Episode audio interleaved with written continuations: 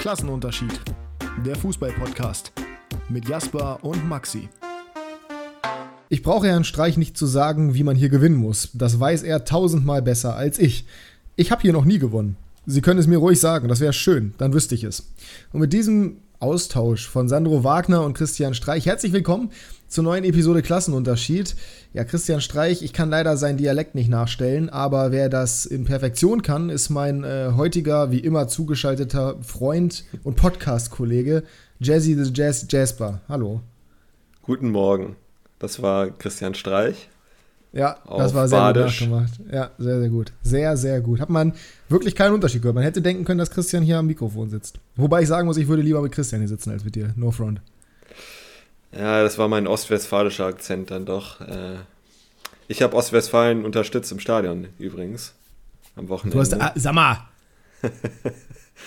ja, direkt an der Auswärtskurve und äh, die haben alle immer Ostwestfalen geschrien, da habe ich mitgeschrien. Ich bin ja halber mhm. Ostwestfale. Ja, das ist auch das Einzige, was du irgendwie aus dem Ausland in dir hast. Ähm, wir kommen ganz kurz einmal zu diesem Zitat, damit wir nicht wie immer drüber hinweggehen. Mhm. Es wäre wahrscheinlich doch ganz gut gewesen, hätte Sandro Wagner Christian Streich gesagt, wie man in München gewinnt, weil das war eine ziemliche. Da, da, hat Bayern sie ziemlich vorgeführt und hat mal wieder die Muskeln spielen lassen. Das war wieder das Bayern, was erstens die Befindlichkeit von Nagelsmann abgelegt hatte, mit dem 4-2-2-2 zu spielen und was man am Saisonstart so extrem stark gesehen hat.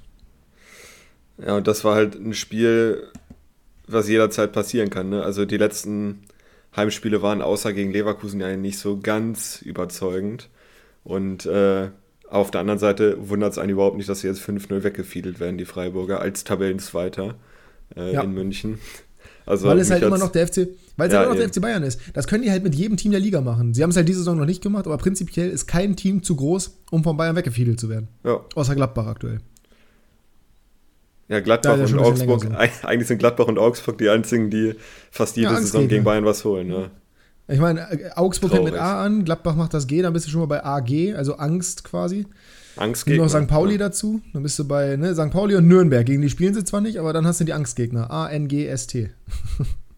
Weiß nicht, ob das so wirklich passt. Angstgegner ja. von St. Pauli oder der, der äh, also St. Pauli ist eher der Angstgegner vom HSV. Die haben sie ja auch ordentlich weggefiedelt. Auch da passt das Wort ganz gut. 3 zu 0 nach roter Karte für Schonlau. Hast du das Spiel gesehen? Nee, ne? Doch, in Gänze. In Gänze sogar. Dann hast du ja mitbekommen, wie fantastisch das gelaufen ist. Unter anderem auch für mich bei Kickbase, aber dazu kommen wir später in dieser Episode. Erstmal bedanken wir uns im Voraus schon mal fürs Zuhören und auch für die Einsendung beim Themenvorschlag. Es geht heute um, da war doch was, also den VAR. Und wir werden so ein bisschen generell über den sprechen. Dazu reden wir natürlich über unsere Gamechanger, wir sprechen über Kickbase und vielleicht hat der ein oder andere von uns beiden ja auch noch eine Quickfire-Frage mitgebracht, die reingeworfen wird. Erstmal, damit wir es vom Tisch haben, ganz wichtig. Was war los mit Werder? Also ich habe mir jetzt die letzten drei Tage zurechtgelegt, was ich jetzt sagen möchte. Äh, die Emotionen sind da raus zum Glück. Äh, aber es war einfach genau das Spiel für Mainz 05, genauso wie ich es befürchtet hatte. Mainz hat Bremen das Spiel machen lassen, Bremen hat dominiert, aber äh, Mainz halt extrem kompakt hinten, ähnlich wie das Union macht oder Augsburg. Extrem kompakt hinten. Gut, Union nochmal besser als Augsburg auf jeden Fall. Ähm, und dann Konter spielen. Und da ist Bremen halt extrem anfällig. Also die Rückwärtsbewegung bei, bei Kontern. Danny da Costa war viermal komplett frei auf der rechten Seite. Und so ist auch das 0-1 gefallen. Zur Halbzeit war das Ergebnis ein bisschen äh, schon unglücklich für Bremen. Die hatten gerade in, in, den ersten 20 Ja, das Minuten war, also die ersten, ersten 20 Sekunden hatten so schon die erste dicke Chance. Ja, aber das ist halt Marvin Duksch in seiner Prime, ne? Also zur Halbzeit war es unglücklich, insgesamt nach 90 Minuten verdienter Auswärtssieg, weil in der zweiten Halbzeit mit der Führung im Rücken ist es halt extrem schwer gegen Mainz äh, Räume zu kriegen. Und das haben sie super wegverteidigt, waren immer noch gefährlich durch Konter, meistens über die rechte Seite. Und äh, ja, Bremen hat sein Spiel nicht durchdrücken können, äh, waren nicht so gefährlich im letzten Drittel, hatten ja oder waren vor dem Spiel ja die zweitbeste Offensive, jetzt Frankfurt. Ähm, und ja. die haben jetzt, ist, ich meine, es, es zieht sich ja durch, deswegen war ich auch nicht überrascht über die Niederlage. Du hast jetzt zweimal zu null gespielt in der Saison, also zu null vorne. Äh, und das war zu Hause gegen Augsburg und Mainz, äh, die dieselbe Spielanlage hatten. Und du hast da keine Mittel gefunden oder wenig Mittel. Bremen hätte treffen können, ganz klar, aber trotzdem verdient die Niederlage meiner Meinung nach. Und da muss sich Ole Werner echt was überlegen, wie sie das ja, gegen tiefstehende Gegner besser lösen können. Jetzt im Pokal morgen ist zum Glück äh, Paderborn der Gegner, zum Glück im Anführungsstrichen. Ja, die sind zwar super drauf, aber das äh, könnte ein 4-4 werden oder sowas. Und das liegt genau, Bremen das, eher als defensiv stehender Gegner. Das auf jeden Fall. Ich sehe da eher das Risiko, nicht, dass der Tiefstand, also nicht, dass Bremen keine Tore macht, sondern ich sehe das Risiko, dass, dass Paderborn die überrennen wird. Weil die werden, das, die werden ihr Heil in der Flucht suchen. Die werden einfach nur nach vorne preschen, wie sie es die ganze Zeit in der zweiten Liga auch schon machen. Und Bremen, ich bleibe dabei, ist mir defensiv nicht stabil genug, um sowas standzuhalten. Aber generell gebe ich dir komplett recht damit. Das war natürlich ein Spiel, was, ähm, ja, du hast es ja vor dem Spieltag schon, du hast ja auf Mainz getippt. Blaupause für eine Bremen-Niederlage, ne? weil mhm. einfach das der Gegner ist, mit dem sie nicht klarkommen.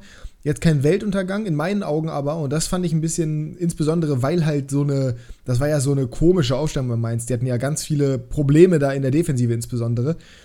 Klar, es gab ein, zwei Chancen, unter anderem das Ding von Duxch nach 20 Sekunden, aber danach haben sie sich relativ schnell gefunden. Bremen erstaunlich ungefährlich, finde ich. Es gab noch diesen Schuss von, äh, von Schmidt in der mhm. zweiten Halbzeit. Aber ge generell würde ich da mehr erwarten von diesem starken Werder. Es, das ist natürlich jetzt, ja, ist natürlich jetzt äh, Salz auf meine Tomate und Wasser auf meine Mühlen. Aber ich bleibe dabei. Ich würde mich für Fülle persönlich freuen, wenn der mit zur WM fährt. Aber der Mann ist, der ist, das ist ein Formspieler. Der ist in Form, einfach seit langer, langer Zeit. Und das war ja wieder so ein Spiel, der war ja komplett abgemeldet. Und jetzt gegen Mainz. So, das ist. Das ist in meinen Augen halt kein Spieler, der das, über, der das für immer halten kann. Ich gönne es ihm vom Herzen als ehemaligem 96er, der immer noch sehr verbunden ist mit 96. Aber wenn du gegen Mainz das nicht hinkriegst, wirklich in Erscheinung zu treten und wenn du, weil der ist ja gefühlt gerade der gehypteste deutsche Stürmer, die tun ja alle so, als wenn das hier der nächste, der nächste Lewandowski werden würde. So, und wenn du es da nicht schaffst, gegen Mainz auch nur in Erscheinung zu treten, sondern Duxch derjenige ist, der noch deutlich auffälliger ist, was Chancen angeht, hm, war nur ein Spiel. Mal gucken, wie der Rest des Monats werden wird. Insbesondere jetzt gegen Freiburg sehr, sehr spannend, weil das auch wieder ein defensiv sehr starker Gegner ist, meiner Meinung nach.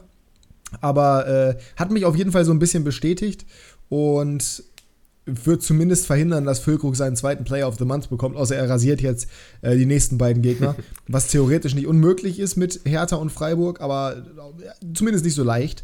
Ähm, letzter Monat war ja auch im Endeffekt nur ein Doppelback gegen Bochum, das hat aber gereicht, um den Spieler des Monats September zu bekommen, weil die Auswahl nicht so sonderlich groß war und weil die Leute irgendwie den Oktober von ihm im Kopf hatten, wo er aber im September, wie gesagt, nur diese zwei Tore gemacht hat.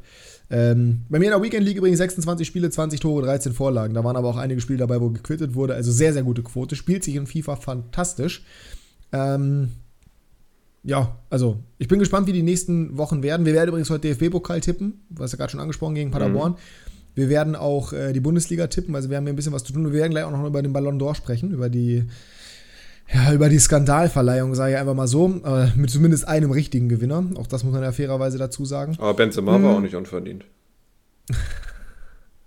An dieser Stelle möchte ich den Podcast jetzt gerne beenden, eigentlich schon.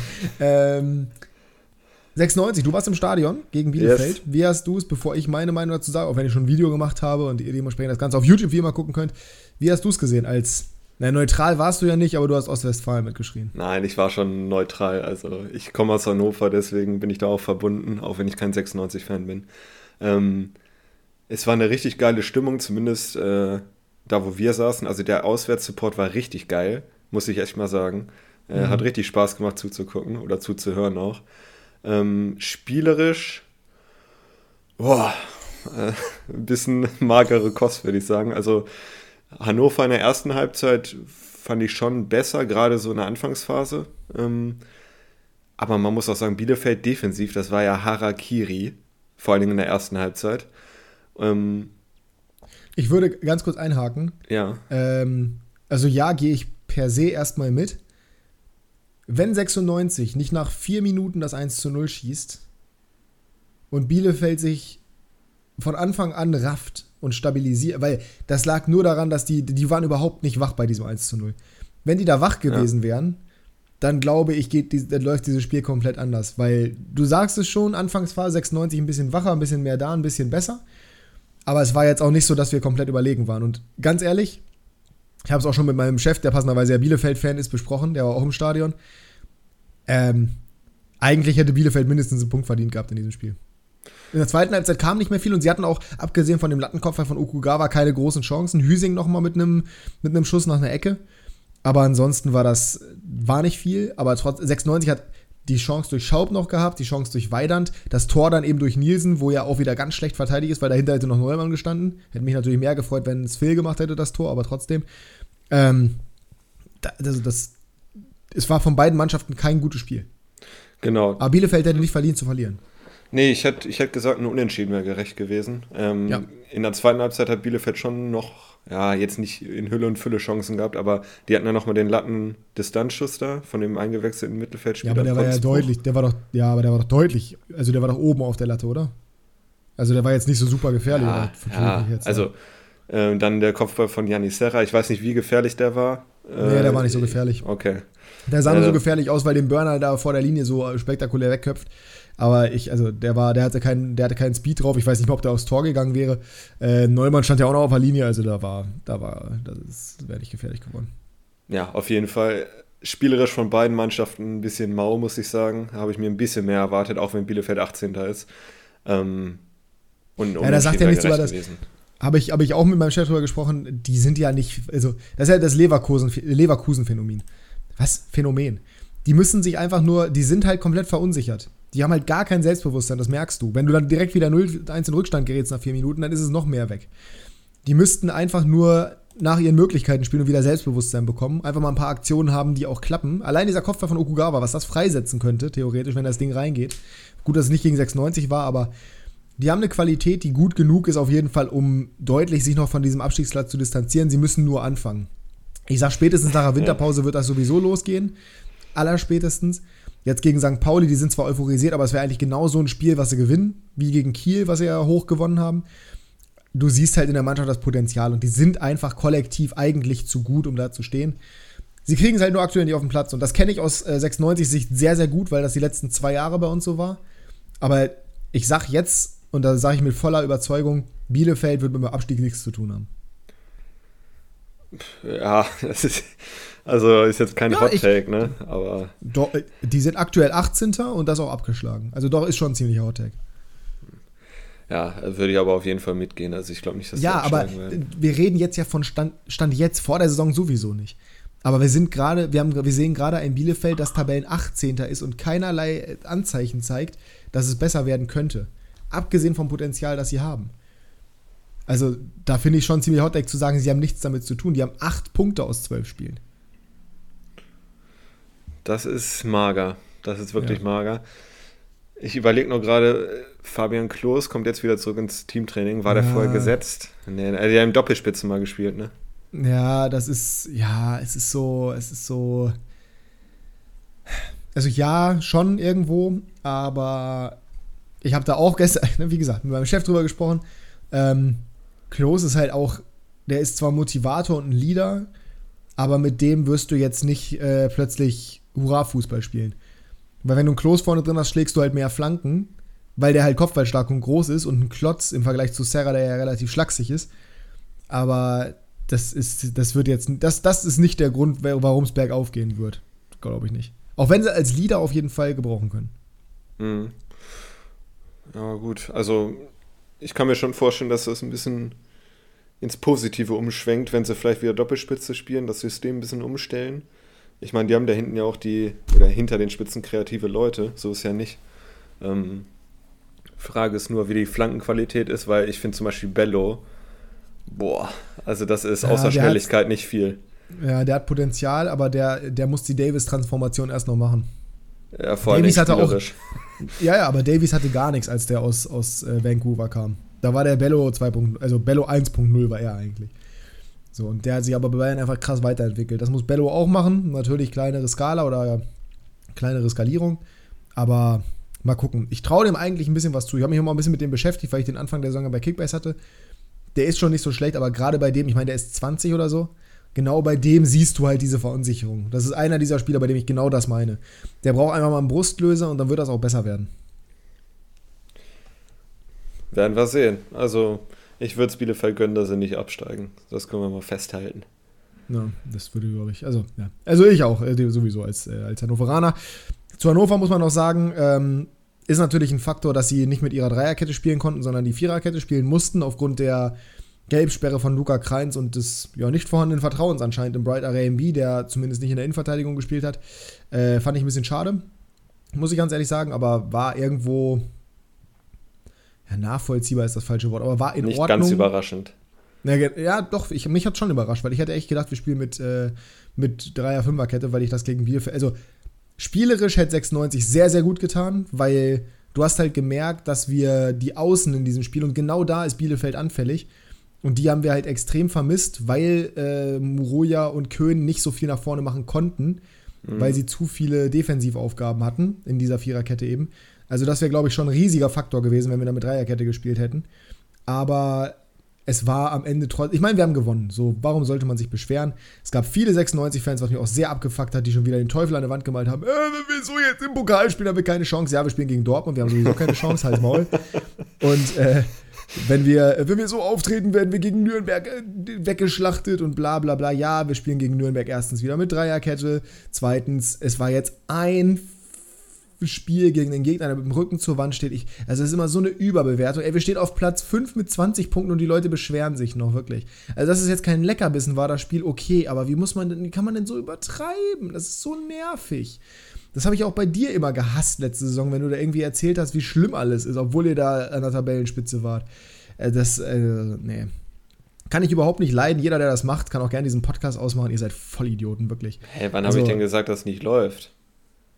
Na, du warst auf jeden Fall immer pessimistisch. Ja, gut, das bist ist. Du ja grund, bist du ja, ja grundsätzlich. Eben. Ja, obwohl ihr an der Tabellenspitze getront habt. Also, nach dem Spiel gegen da, Kiel war es ja für dich auch so gefühlt, dass ihr nicht aufsteigen werdet. Nee, brauchst ja. du jetzt auch gar nicht rausreden oder irgendwas? Ja, ja, richtig. Und war natürlich völliger Blödsinn. Brauchst du jetzt auch gar nicht ja, rausreden, ist ja auch völlig okay. Also, ist, ja jetzt, ist ja jetzt vorbei, Jasper. Ist ja vor, Nee, war überhaupt nicht. War nix. Naja. So. War von Anfang an klar. Ich würde es wieder so machen. Ja. ja. ich weiß, weil du, ja, ist ja auch okay. Die aber Mannschaft hat halt ja genau auch das, was ich. Ach, ich scheiß auf die Mannschaft. Ach, so ein Blödsinn. Also, also ah, diese dämliche Werder-Doku. Ja, wir haben auch gedacht, dass das jetzt der, der Knackpunkt werden würde. Ja, bestimmt habt ihr das gedacht. Bestimmt habt ihr euch gedacht, oh nee, jetzt steigen Hast wir. Wir gegen Kiel verloren. Nee, aber ich kann es mir vorstellen. Äh, das ist, ach, ich finde sowas immer so albern, wirklich. Ihr seid Profifußballer und wollt mir jetzt erzählen, nur für die Story, dass ihr plötzlich da Angst hattet, oh Gott, wahrscheinlich wird es doch nichts mit dem Aufstieg, weil wir gegen Kiel verloren haben. Also so lächerlich, wirklich. Naja, egal. Ja, lag ja in Düsseldorf. Ja, genau, lag nur an Düsseldorf. Ja, hätten die nicht den Punkt geholt, dann wäre Bremen auch nicht aufgestiegen. Ja, genau, das kann man ja genauso sagen. Ja. Weil, weil natürlich das, äh, dann wäre, wenn Düsseldorf den Punkt nicht geholt, wären alle anderen Ergebnisse auch genauso gekommen, wie sie gekommen sind. Das ist, ist, ja, ist, ja, ist ja logisch. Ne? Deswegen kann man ja auch sagen, äh, wenn 96 gegen den HSV gewonnen hätte, wären wir jetzt Tabellenführer. Weil dann wären alle anderen Ergebnisse genauso gekommen, wie sie jetzt gekommen sind, inklusive der Niederlage vom HSV gegen St. Pauli. Ja, weil der so vorletzte so Spieltag, so viel kam dann nachher nicht mehr. Allein der letzte Spieltag, allein die Ausgangssituation und alleine auch dieser Spieltag wenn das Tor von Düsseldorf da, allein wenn das Tor von Düsseldorf da nicht fällt, vielleicht machen sie später noch eins oder Bremen kriegt noch extra Motivation dadurch, dass sie wissen, dass es nicht unentschieden steht oder wie auch immer. Also, naja, ist auch egal, wir müssen da nicht wieder darüber diskutieren. Ich mag das auf jeden Fall nicht und du bist ein Charakter, der das gerne macht, wenn man immer den Teufel an die Wand malt und immer so tut, als ob alles schrecklich wäre. Ähm, Nö, ich bin nur ein bisschen pessimistisch. Ja. Du hast gegen deinen eigenen Verein getippt, gegen Mainz, das reicht mir schon. Das ist, deswegen ja, und ich wer hat recht behalten? Ja, du, aber das macht man trotzdem nicht. Aber die Diskussion mache ich jetzt, fange jetzt nicht schon wieder an. Von ja, mir aus beziehst auch nicht, nee, von mir aus beziehst auch nicht auf dich, aber ich bin mit meinem Punkt noch nicht fertig. Dankeschön, ich mache den gerne zu Ende. Ähm, jeder, der mir erzählen will, wie schlimm alles ist und wie schrecklich das da ist, dass bei 96 Grad nichts läuft und oh Gott, keine spielerische Weiterentwicklung und bla bla bla, wegen eines Spiels gegen, gegen Bielefeld, gegen einen guten Gegner, der nur tabellarisch nicht gut dasteht und dazu mit dieser Kaderqualität, mit dem Rücken zur Wand ist, mit einem ungewohnten System, mit einer anderen Startaufstellung. Oh, das, das finde ich so zum Kotzen, wirklich. Ey. Das ist man gewinnt 2 zu 0 und wirklich, auch bei auf YouTube, die Kommentare, es hat sich so gelesen, als wären wir abgestiegen. Das ist, äh, also ich, ich hasse sowas wie die Pest wirklich. Ich bin, ich bin natürlich auch sehr optimistisch, aber ich finde, wenn man immer, wenn man immer alles nur negativ redet, dann kann man es auch einfach sein lassen, dann kann man sich irgendwie einen anderen Verein suchen. Dann soll man Bayern, ganz ehrlich, dann soll man Bayern-Fan sein. Weil dann gewinnst du immer, dann hast du immer den Meistertitel und dann, dann musst du auch nicht irgendwie dich weiterentwickeln, weil dann bist du schon das beste Team der, der, der Bundesliga und das beste Team Deutschlands. Und wenn du, wenn du auch nicht verstehst, dass zu einer Entwicklung auch mal schwächere Spiele dazugehören, damit man überhaupt das hat, was man weiterentwickeln kann, ja, dann, dann, dann hör einfach auf, ganz ehrlich. Das ist so ein, ach, das, Ich mag das überhaupt nicht. Ich glaube, es kommt durch. Das kommt sehr gut durch. Ist übrigens generell in eurem Leben so. Macht Fehler. Bitte. Bitte macht Fehler. Macht Sachen nicht gut.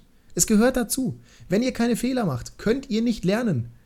Das ist, das ist auch in Deutschland leider Gottes generell so verpönt oder deswegen ist sie in Deutschland nicht so populär, diese Start-up-Mentalität. Einfach mal was probieren, einfach mal was machen, einfach mal, einfach mal loslegen. Und wenn du scheiterst, ja mein Gott, dann wirst du daraus lernen. Fehler sind dafür da, um gemacht zu werden. Und wenn du Hast keine Fehler machst, kannst du die nicht weiterentwickeln. Hast du mir deswegen das äh, Twitter-Video von Christian Groß geschickt?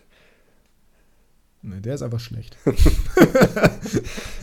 Bei dem ist der Zug abgefahren. Also, Das ist, das ist, das ist, äh, ja. Das ist ja nicht das erste Mal so gewesen. ne? Also, und das ist ja nichts, also da musst du nichts lernen. Er muss mitlaufen. Das, ist, das wird dir in der E-Jugend beigebracht, wirklich. Also diese, diese Aktion von Christian Groß dagegen Lee, wo er einfach durchlaufen lässt und Lee macht dann auch das Tor. Äh, naja.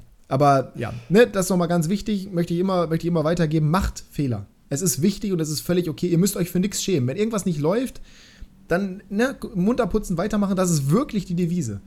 Und Fehler sind dafür da, um gemacht zu werden. Man muss sich nicht schämen, wenn irgendwas mal nicht läuft. Wenn man Scheiße baut oder wenn man irgendwas richtig Dummes macht, dann kann man sich schämen.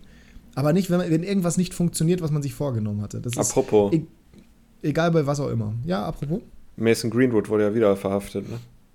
Ja, das ist jetzt genau so ein Beispiel, wo man was richtig Dummes macht und äh, Ja, genau, wo man deswegen, genau das nicht anwenden kann. Achso, okay. Alles klar. Ich dachte, du sagst jetzt auch, ja, hast einen Fehler gemacht, munter putzen, weiter.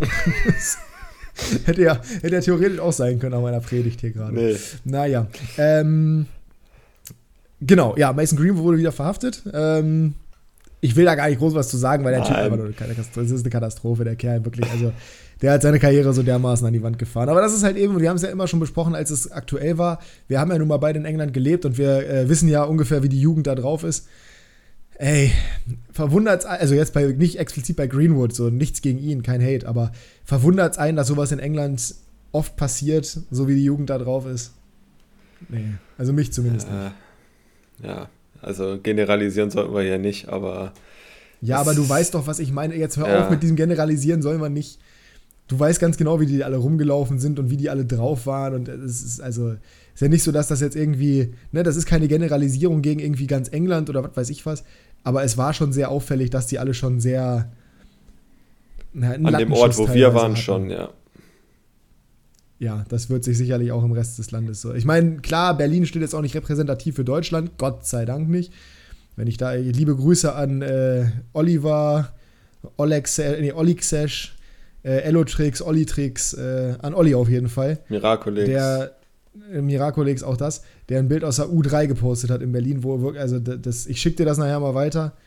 Äh, wirklich, ey, also Berlin, Dicker, das ist unglaublich, kannst du dir nicht ausdenken. Ich, ich werde nie verstehen, wie man diese Stadt lieben kann. Ich meine, du magst sie ja auch ganz gerne so, dein Arbeitgeber ist ja auch da beheimatet. Und zum Beispiel Felix Lobrecht, der ja auch aus Berlin kommt, der liebt Berlin ja auch. Und den mag ich auch gerne und dem nehme ich das auch nicht übel, dass er diese Stadt mag, wenn du daherkommst, aber ich, ich werde es nie verstehen können. Ich werde so, es gibt ein paar schöne Sachen an Berlin, so einfach die schiere Größe und das ist beeindruckend und blablabla, aber es gibt ja, also es ist wirklich auch der größte, das größte, die größte Mülldeponie Deutschlands, so gefühlt. ja, So, äh, Mason Greenwood, also. äh, nee, kommen wir aber zu einem anderen Thema, wo Mason Greenwood vielleicht, wenn er nicht sich komplett unmöglich gemacht hätte, auch irgendwann relevant geworden wäre, und zwar Thema Ballon d'Or, Thema Zeremonie, Thema, ja, Awards, über was kann man da groß reden? Bester Keeper, Thibaut Courtois, kann man so unterschreiben, oder? Gibt es da irgendwas, was du sagen würdest? Nee, passt nicht? in der letzten Saison war er der Beste. Ja. Ja. Ja. ja. Das, ja, genau. Das ist ja maßgeblich. da ich glaube, diese Saison, diese Saison ist, glaube ich, gar nicht berücksichtigt. Ne? Es geht nur um die letzte Saison, oder? Ich wollte gerade fragen, ist das Kalenderjahr oder ist das Saison? Boah, ich weiß es nicht. Aber selbst Kalenderjahr, ich meine, die Saison ist jetzt noch nicht so alt, die jetzige. Nee, nee, Von hätte, daher- hätte er auch verdient gehabt. Ich frage mich nur rein theoretisch. Ja, ich weiß es nicht. Ich steige da nicht mehr durch, aber diese ganze Verleihung ist sowieso ein Witz, wozu wir gleich noch kommen. Äh, Gerd Miller Award hat Robert Lewandowski bekommen äh, für, für Torjäger. Ja, ist, ist in Ordnung. Fand ich übrigens sehr witzig, dass gesagt wurde, ähm, ja, die La Liga räumt alle Preise ab, weil Robert Lewandowski hat nämlich die Gerd Miller Trophäe gewonnen. Äh, der hat übrigens bis Sommer noch bei Bayern gespielt, ich sag's nur, ja. Und der hat in erster Linie auch da die meisten Tore geschossen, die jetzt irgendwie relevant gewesen wären. Ist aber, ist, ist in Ordnung. Und ähm, dann kommen wir so ein bisschen zu dieser, zu dieser ganzen Rubrik oder zu dieser ganzen Thematik, die so ein bisschen, Ja, äh, war. Also die Awards, die verteilt wurden, es wurde ja gewotet von ehemaligen Ballon d'Or-Siegern. Ich weiß nicht, ob der gesamte Preis oder nur der Copper-Trophäe, also das beste Nachwuchstalent. Das weiß ich jetzt in dem Fall nicht. Weißt du das? Nein. Ich bin da ja, überhaupt Ballon nicht im Bilde, ehrlich gesagt. Ballon d'Or müsste eigentlich von den Nationalmannschaftskapitänen immer, wo das doch irgendwie repräsentiert, oder? Dass die ja, zumindest teilweise, ne? Journalisten, glaube ich, auch. Ja, ja, Journalisten teilen auch dazu. Aber auf jeden Fall, diese Copa-Trophäe wurde von den ehemaligen Ballon d'Or-Siegern äh, gewertet. Oh, ich weiß jetzt nicht, ob Messi deswegen sieben Stimmen geben durfte. Aber es, es, erklärt ein bisschen was, aber es ist, das zeigt trotzdem, wie bodenlos es ist. Ähm, kommen wir erstmal dazu und danach kommen wir zum Ballon d'Or, zur, zur, zum richtigen Preis. Ähm, der Gewinner ist nämlich nicht Jude Bellingham, der nicht mal unter den Top 3 ist. Obwohl er, also, naja, egal, kommen wir vielleicht gleich in der Diskussion noch zu. Es ist auch nicht äh, Jamal Musiala, der ja nun mal auch gerade diese Saison unfassbare Performances zeigt. Es ist auch nicht Eduardo Camavinga, der gerade in der vergangenen Saison ja in der Champions League überragend war. Ich musste übrigens gestern Kommentare lesen, dass äh, letzte Saison mit seinen 15 Spielen keine Berechtigung hätte, überhaupt in der Liste zu sein. Da frage ich mich wirklich, haben die Leute keine Champions League geguckt oder war ich der Einzige, der gesehen hat, was der da in den Spielen gemacht hat? Also insbesondere gegen City und PSG. Naja, und Platz 1, und das finde ich dann durchaus unterhaltsam, der Mann ohne Schnürsenkel, beziehungsweise der Mann, der nicht weiß, wie man seine Schnürsenkel bindet. Äh, mein Lieblingsclown der La Liga, Gavi. Hot Take. Wäre der kein Spanier und würde sich nicht so ähnlich anhören wie Xavi, wäre der nicht geratet. Ja, das weiß ich jetzt nicht. Auf jeden Fall ist der erste Platz äh, meiner Meinung nach nicht gerechtfertigt. Auch nicht der zweite. Auch nicht der dritte eigentlich. So, genau, das ist es nämlich. Also, Gavi ist, versteht mich nicht falsch, auch wenn ich sage, es ist ein Clown. Ein Clown ist er in erster Linie, weil ich Madridista bin und weil er sich immer verhält wie ein Clown. Hast du gesehen, wie er geguckt hat, als Benzema seine Trophäe bekommen hat? Sowas zum Beispiel. Nee. Oder dieses Thema mit den Schnürsenkeln. Oder generell sein, sein Spielstil. Er ist ja nun mal, er ist ja nun mal ziemlich, ziemlich Busquets-esque, nur halt deutlich kleiner. So, er ist, ne, also er ist ja schon so ein, so ein dreckiger Spieler, kann man ja, glaube ich, schon so sagen. Mhm. So, deswegen der Clown, also es ist gar nicht auf ihn als, als Spieler bezogen oder es ist auch nicht, es ist auch nicht so, dass das kein super talentierter Fußballer wäre, der sicherlich eine große Karriere hinlegen kann. Möchte ich ihm alles gar nicht aberkennen. Ich mag den persönlich nicht, aber es ist trotzdem ein super Fußballer. Dass der so eine Trophäe gewinnt, ist, ist, ist völlig bodenlos. Ist völlig bodenlos. Der ist ein guter Spieler. Aber was qualifiziert den? Welcher welchen, ich meine, gut, Bellingham auch nicht, aber welchen Titel hat er alleine schon mal gewonnen? Keinen. Ich habe dann gehört, also der hat viele Spiele gemacht in La Liga, aber wie war Barca so in La Liga drauf bis zur Rückrunde insbesondere? Äh, geht so. Das sind ungefähr die gleichen Leute, die sagen, dass Pedri letztes Jahr äh, eine krasse Saison hatte, 21, 22, wo der zwölf Spiele gemacht hat. Einfach weil die die Misconception haben, also wirklich zwölf. Das ist die echte Zahl. Einfach weil die die Misconception auch aus der Saison davor haben, wo der gefühlt 70 gemacht hat im Kalenderjahr. So. Danach kam quasi der Solbro, ist ja logisch, dass irgendwann die Knochen auch ermüden. So, und trotzdem wird immer noch so getan, als ob der eine krass. Der hat sogar eine Team, der hat eine Team of the Season Karte in FIFA bekommen. Der hat zwölf Spiele gemacht von 38. Das musst du dir mal überlegen. Und genau so ein Hype ist es gefühlt, oder das ist das Problem in Anführungsstrichen auch bei Gavi, weil das wichtigste Spiel, was war letzte Saison das wichtigste Spiel? Was würdest du sagen? Von wem jetzt? Von Barca. Spiel gegen Frankfurt? Ja, würde ich auch sagen. Er stand nicht mal auf dem Platz. In dem wichtigsten Spiel, der, der Copa-Trophäengewinner, also der beste junge Spieler, hat nicht mal das Vertrauen im wichtigsten Spiel der Saison bekommen. Und sowas kann ich nie nachvollziehen, wie man dann sowas, also Bellingham ist Kapitän beim BVB. Mit 19. Musiala hat gerade jetzt dieses Jahr die Bundesliga komplett zerrupft. Kamavinga war mitentscheidend in den wichtigsten Spielen, bei von Real Madrid übrigens auch noch mal eine Stufe drüber, nämlich in der Champions League. Und Gavi kriegt diesen Award für, für gute Leistungen, kann man ja nichts gegen sagen, für gute Leistungen in der Liga, aber mehr auch eben nicht. Ich fand, Gavi hat letzte Saison, glaube ich, eine Durchschnittsnote von 6,89 oder sowas gehabt. Habe extra nachguckt. Gutes Sofascore, ist nicht immer nur aussagekräftig. Aber trotzdem. Also für mich, ich würde sagen, es ist ein überdurchschnittliches Talent. Und das war's. also. Ja. Letzte Saison 6,85 Durchschnittsnote. Dieses Jahr äh, 6,97 Durchschnittsnote. Es ist nicht schlecht, aber es ist jetzt auch kein. Es ist, es ist ja, auch nicht überragend. Und ich, ich habe dir ja gestern auch schon geschrieben, also wenn ich das Talent sehe im direkten Vergleich im Mittelfeld mit Pedri bei Barca, da, das, da fällt er ziemlich ab. Und, Übrigens äh, durchschnittliche, Benot durchschnittliche Benotung letztes Jahr Pedri 7,23, diese Saison 7,31. Da siehst du, allein darin siehst du schon so einen Unterschied, weil das sind zwar nur 0,4 Prozent oder so, äh, 0,4 Punkte, aber es gibt halt auch nur 10. so. Und ja. das ist halt immer noch Barcelona, die eine super Saison bisher spielen. Ähm, ja, aber auch der Impact im Spiel, also ich meine, ich gucke ja fast jedes Barca-Spiel in Gänze man sieht deswegen einfach, bist du da auch nochmal der, deswegen jetzt redet, ich habe auch gerade genug geredet, du bist da der, die deutlich validere Quelle, sprich da gerne nochmal drüber und kannst dich gleich auch noch daran aufhängen. Ich habe nämlich eine Nachricht bekommen, dass Pedri overrateder wäre als Gavi. Das kannst du ja gleich nochmal mit. Oh Gott. Äh, okay. ähm, nee, ich wollte nur sagen, also wenn man wirklich Spiele oder fast jedes Spiel guckt und auch mal ein bisschen drauf achtet, ich, ich vergleiche gerne mal äh, Gavi und Pedri, weil das nun mal die beiden Jungen im Mittelfeld sind.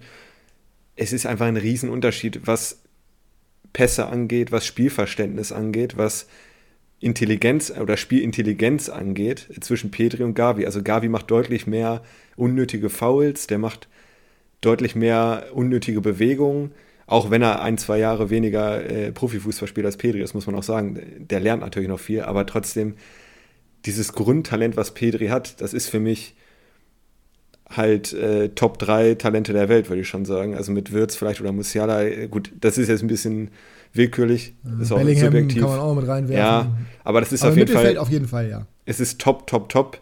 Und Gavi ist für mich, es ist ein überdurchschnittliches Talent, wie ich eben gesagt habe, aber nicht mehr. Stand jetzt nicht mehr. Und man muss jetzt den aktuellen Stand nehmen bei der, bei der Verleihung. Der hat natürlich ein Riesenpotenzial, aber für mich, gut, er ist nicht Saison, die gleiche Kategorie Weltklasse wie die anderen. Nein, nein, nein, ganz sicher nicht. Und äh, ich habe gestern auch überlegt, wem hätte ich den Award gegeben. Also diese Saison ganz klar Musiala für mich die Eins, aber wenn man das ganze Kalenderjahr nimmt, hätte ich auch Bellingham genommen und äh, Kammerwinger wäre dann der Dritte gewesen. Äh, aber also ich, ich kann es nicht verstehen, auch, also auch wenn ich Barca-Fan bin, aber das ist wirklich. Äh, nicht nachvollziehbar. Überleg dir, überleg dir einfach nur aus diesen Namen, die wir gerade genommen haben. Nimm von mir aus noch Würz mit in die Verlosung rein oder wie auch immer. Welchen von denen hättest du am liebsten in deinem Team? Da ist Gavi bei mir so ja, weit hinten angestellt. Wirklich so weit. Und das, also man muss ja auch sagen, äh, ein Platz wäre ja auch weg gewesen, wenn Würz sich nicht verletzt hätte, ne? Bei den Top 3. Ja, richtig. Also zumindest sehr, sehr wahrscheinlich, definitiv. Ja. Und deswegen finde ich das so, deswegen hat mich das gestern sehr aufgeregt und sehr getriggert. Weil das halt wieder so ein Award ist, der, den hat er jetzt bekommen und selbst bei Pedri, also bei Pedri kann ich's, konnte ich verstehen, dass er den bekommen hat. Das war auch gerechtfertigt. Ich kann den Hype um Pedri aktuell nicht verstehen, weil ich finde, dass er gerade letzte Saison krass überhyped wurde. Super krasses Talent, aber jetzt, also Bellingham finde ich viel krasser. Und ich bin beim besten Willen kein Dortmund-Fan, aber ähm, und ich mag Bellingham jetzt auch nicht so super gerne. Aber deutlich krasser als, als Pedri, den ich prinzipiell erstmal sympathischer finde, selbst wenn er bei Barca spielt. Nur, ja, er ist deutlich sympathischer als, als Gavi auf jeden Fall auch auf dem Platz. Ähm, ja, das kommt ja noch, aber auch dieses, was du schon angesprochen hast, dieses Grundtalent. Ich bin da wirklich überzeugt von, wenn Gavi nicht diesen Namen hätte und nicht Spanier wäre und aus La Masia kommen würde, dann wäre der so schnurzpiep egal. Wirklich. Also er ist für mich, Stand jetzt ist er für mich kein Unterschiedsspieler. In, in, also der nee, wurde null. einmal Man of the Match dieses Jahr, glaube ich. Gut, äh, Heimspiel gegen, was weiß ich, 4-0, glaube ich, haben sie da gewonnen. Aber es ist, für mich, wenn der auf dem Platz steht oder wenn er nicht spielt, sagen wir mal so, wenn ich die Aufstellung angucke vom Spiel und er spielt nicht, denke ich mir, okay. Und wenn Pedro nicht spielt, denke ich mir, ah, schade. Äh, es ist schon ein Qualitätsabfall dann im Mittelfeld. Ja. Und äh, ja, also Platz 1, da müssen wir jetzt nicht viel drüber sagen, das ist ungerechtfertigt. Haben, haben, wir, haben wir schon viel drüber ja. gesagt. Aber äh, das ist der Unterschied halt eben, ne? Und deswegen nervt es mich so, dass das von irgendwelchen ehemaligen Ballon d'Or-Siegern vergeben wird, wo natürlich viele Barca-Spieler drunter sind und wahrscheinlich auch deswegen halt eben ein Bellingham nicht mal also, dass der nicht mal in die Top 3 gekommen ist, das ist so bodenlos, wirklich. Das tut mir so ja. leid für den Jungen. Und da kann man natürlich auch wieder, und das wurde natürlich auf Twitter insbesondere auch wieder gemacht, kann man auch wieder die Rassismusdebatte aufmachen. Ob das jetzt wirklich sein muss, weiß ich auch nicht. Aber zumindest ist es sehr auffällig, dass, ähm, naja, kein einziger dunkelhäutiger Spieler irgendwas gewonnen hat bei dieser Verleihung. Andererseits, gut, ah, war jetzt auch nicht, gab jetzt auch nicht so viele Optionen, aber, und da kommen wir nämlich jetzt auch nochmal dazu, teilweise auch ziemlich, äh, finde ich zumindest, ziemlich bodenlos, was die Top 25, Top 30 angeht. Messi nicht mal in den Top 30 drin. Da sieht man, was es halt bedeutet, wenn du in Ligue 1 spielst. Da bin ich mhm. hundertprozentig überzeugt Liebe von, dass Grüße das ein riesiger Faktor ist. Liebe Grüße an Mbappé, der Sechster, glaube ich, geworden ist. Ja. Der sich auch sicherlich erhofft hat, dass er irgendwie mal zumindest in die Top 3 kommt. wo er nicht mal ansatzweise reinkam. Auch das sicherlich aufgrund des Ausscheidens in der Champions League und sonst ist halt nur die Ligue 1. Wen juckt das? Niemanden. Wenn er zu Real gewechselt wäre, wer weiß, aber das Thema ist durch und Thema ist vom Tisch. So, und ähm, Cristiano Ronaldo auf Platz 20 zum Beispiel, das war natürlich eine Genugtuung, weil er er nun mal sehr viel Kritik erfährt aktuell. Aber die Leute vergessen eben, dass er letztes Jahr noch Dritter, was Torschützen anging, in der Premier League geworden ist, bei United, die ja wirklich kein gutes Jahr hatten. Ähm, ist über sein Zenit, müssen wir nicht drüber reden, aber trotzdem, der, der Amount of Shit, den er gerade bekommt, ist zu groß. So, wenn der in der Ligue 1 spielen würde, dann ne, werden, würden ihn alle immer noch hypen. Aber er spielt halt nun mal noch in der besten Liga der Welt mit 38. Schwierig. Aber das hat mich auf jeden Fall persönlich gefreut, auch wenn man da sagen muss, dass Messi dann nicht drin ist ja, ja, ja. Selbst als jemand, der Messi überhaupt nicht aus, ausstehen kann, hätte man schon argumentieren können, dass er auch da reingehört. Ähm, ich glaube, Mike Magnon ist, oh, weiß ich nicht, auf jeden Fall auch zu niedrig gerankt worden, definitiv. Aber der, also der Einzige, der mich da richtig näher, oder beziehungsweise äh, Christopher Kunku auf 25, äh, weiß ich auch nicht, ob das so sein muss. Insbesondere wenn, und da ist natürlich auch viel Emotionalität dabei jetzt gewesen, Sebastian Aller auf 13. ja, das ähm, äh, hat mich auch verwundert, ja, sagen wir mal so. Ja, also, also wir wissen, woher es kommt. Das ist bei ja. ihm ziemlich offensichtlich. Soll gar nicht seine sportliche Leistung schmälern, super Fußballer, ein gutes Jahr auch gespielt, aber halt auch nur bis zum Sommer und halt auch nur bei Ajax. Weiß ich nicht. Ähm, was mich aber am meisten getriggert hat, und das hat mich wirklich da konnte ich mich nicht mal über den Award von Benzema so freuen, wie ich mich sonst gefreut hätte. Vinicius Junior auf 8. Das hat mich so geärgert. Hilfe hat mich das geärgert. Mhm. Der hat La Liga gewonnen, der hat Champions League gewonnen, der hat in irgendwie 57 Spielen 43 Scorer gemacht als Flügelspieler. Und er steht auf Platz 8. Ja, ich gucke mir gerade mal die Platzierung darunter an. Ähm, also wenn wir jetzt mal durchgehen, Platz 7 ist dann geworden äh, Courtois auch bodenlos übrigens, finde ich. Also. Platz 6 ist Mbappé geworden. Ja, da geht es nämlich schon los. Der gehört hinter die beiden nämlich. Mindestens mal. Salah fünfter. Kann ich auch nicht verstehen, insbesondere aufgrund dieses Jahres. Und was hat der bitte gewonnen? Also ich glaube, er ist, Tor ist er Torschützenkönig geworden? Ja, nee, mit ne? Son zusammen, ne? Ja, okay, oder so. Also auch da, natürlich ist Salah ein geiler Spieler, aber insbesondere dieses Jahr, äh, und insbesondere im Vergleich halt eben mit Vinicius, der halt im Champions League-Finale das Tor gemacht hat, der eine brutale Saison gespielt hat, der jetzt auch schon wieder eine super brutale Saison spielt. Pff, weiß ich nicht. Finde ich, find ich ungerecht. Und auch bei Courtois, der ja auch, also, ne? Ich glaube, ohne Courtois müssen wir nicht drüber reden, dass Real nicht die Champions League gewonnen hätte. Nee. Platz 4 ist dann Lewandowski geworden. Auch, finde ich, zu niedrig. Zu niedrig meinst du zu gut? Der, nee, der hätte Zweiter werden müssen. Ach so, ah, okay, ja. Äh, Platz 3 ist KDB geworden. Gönne ich ihm persönlich, aber auch ein bisschen hoch. Ne, super Fußballer, aber ma, ma, weiß ich nicht. City ja auch das beste Team der Welt anscheinend. Zumindest Platz 1 geworden dabei bei der Kategorie. Ja, weißt du, wie das äh, zustande kommt? Nee. Ne, das äh, wird so definiert, die meisten in den Top 30 von einem Verein. Äh, ah, okay. Ja, okay. Die, das dann, waren ja. sechs. Und äh, Liverpool hatte auch sechs. Aber dann, weil Liverpool noch Vizemeister wurde. Liverpool hatte sechs? Mhm. Oder insgesamt in dem Ranking. Ich weiß nicht, ob es Top 30 ja, war. Ich, ich, hoffe insgesamt, also wenn in die Top 30, dann kriege ich einen, krieg einen Rappel. Also so wird das auf jeden Fall bestimmt. Und die hatten beide sechs und weil City dann Meister wurde, wurden sie Team des Jahres. Manet Zweiter, ne? Mhm, Manet Zweiter. Da muss ich sagen, ich, ich mag Sadio Manet, ich finde ihn auch sympathisch, aber Zweiter hm, vor Vinicius vor Lewandowski. Ja, also, nee, sehe ich einfach nicht. Also ja, er hat den, er hat den Afrika Cup gewonnen, klar, das ist auch ein Faktor. Aber ich sehe nicht, dass der da wirklich auf zwei gehört. Beim besten Willen nicht. Sympathischer Spieler. Ich gönn's ihm, so, so ist es nicht. Aber du weißt, ich bin jetzt kein großer Lewandowski-Fan, war ich noch nie, aber dass der nicht auf Platz zwei steht. Ja, es ist, äh, es ist wirklich schwierig. Also, du hast schon gerade schon gesagt, Afrika Cup gewonnen ist für ihn natürlich eine große Nummer ist ja in Anführungsstrichen vergleichbar mit EM, auch wenn es nicht vergleichbar ist. Ja, die Wahrnehmung ähm, halt nicht. Aber deswegen, allein ja. deswegen finde ich es ja schon fast gut, dass es, dass es gepusht wird, weil das wird ein Faktor gewesen sein. Das finde ich super, ja. weil der Afrika Cup viel zu wenig Wahrnehmung bekommen hat. Jetzt muss man überlegen, dass das teilweise ein Faktor ist, warum Teams Spieler signen oder nicht, weil sie sagen, ja, die sind halt beim Afrika Cup dann irgendwann. Nur weil der nicht die Anerkennung bekommt wie eine EM, wo halt der ganze restliche Spielbetrieb beruht.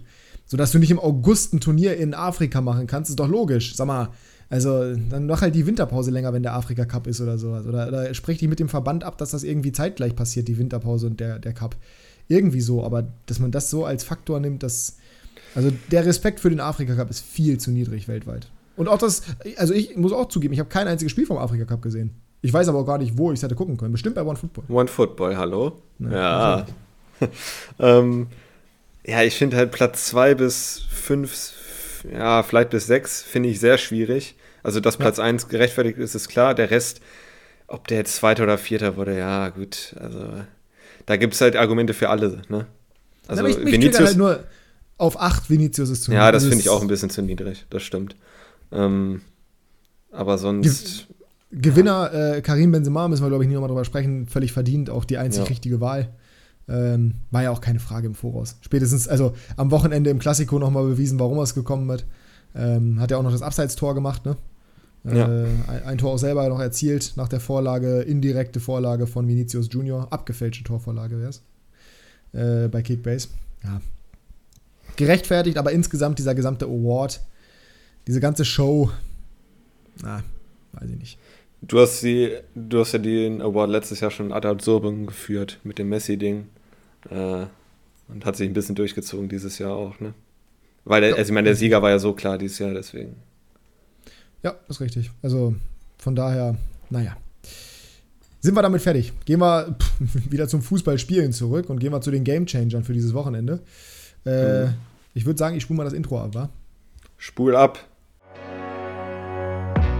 Gamechanger. Der Wochenrückblick. Warum eigentlich abspulen und nicht abspielen? Hm, ist auch. Ja, spulen wegen Kassetten, ne? Wahrscheinlich. Ja, ja, das ist richtig. Ähm, ich hätte natürlich einen 96er reinnehmen können mit Harvard Nielsen, der Tor und Vorlage gemacht hat. Ist nicht drin. Aber ich bin auch wie immer nicht derjenige, der anfängt, sondern du und vielleicht mhm. hast du ihn ja. Ich habe heute, ich habe mir mal ein Beispiel an dir genommen und habe heute auch mal einen negativen Gamechanger. Ah, ähm, ich fange aber.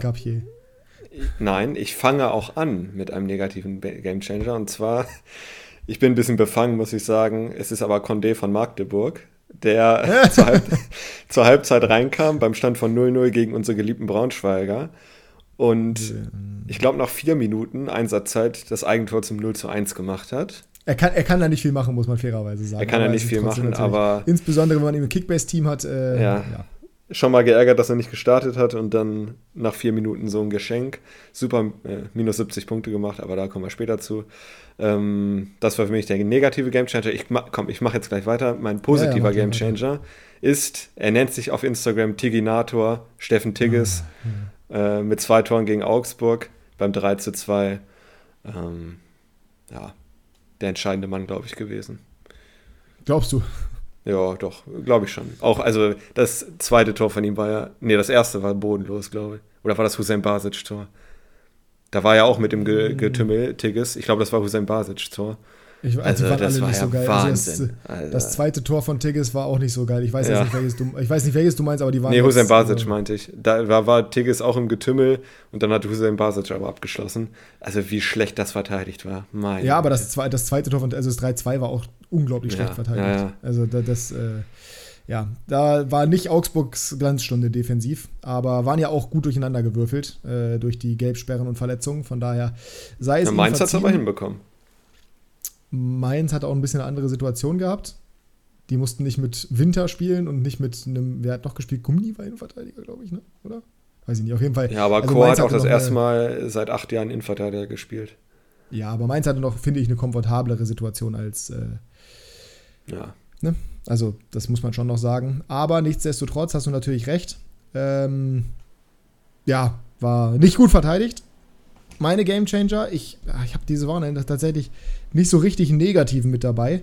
Ähm, ich finde, dass man einen Spieler hervorheben muss, der Also das Spiel wurde dadurch nicht verändert, aber ich finde ihn einfach als Gesamtgamechanger so unglaublich wichtig aktuell. Deswegen werde ich ihn wieder mal hervorheben, und zwar Dominik Soboschlei.